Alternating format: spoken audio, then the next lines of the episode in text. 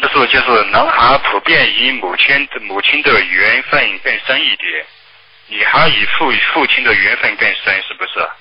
是这样的，男孩跟母亲呢，这是前世缘；女孩跟父亲呢，也是前世缘。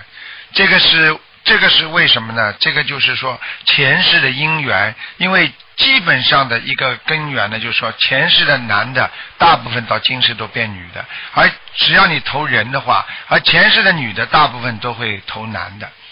你听得懂我意思哦，吗？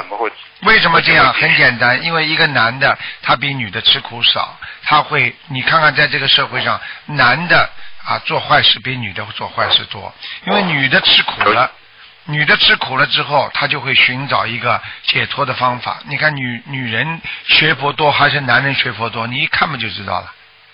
学佛多的人下辈子一定是有福报的嘛，对不对呀、哦，你这个一听不就懂了？你看看你看看，你到庙里去磕头是女的多还是男的多了？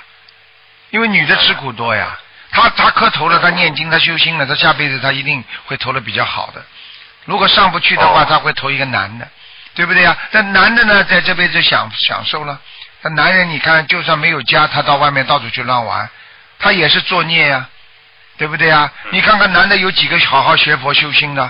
所以男人学佛修心，下辈子一定高升的，一定很很有福报的，这里边都有规矩的。哦所以为什么这样啊？明白了吗？啊这种天理是不是？啊，对啦，哈哈，嗯。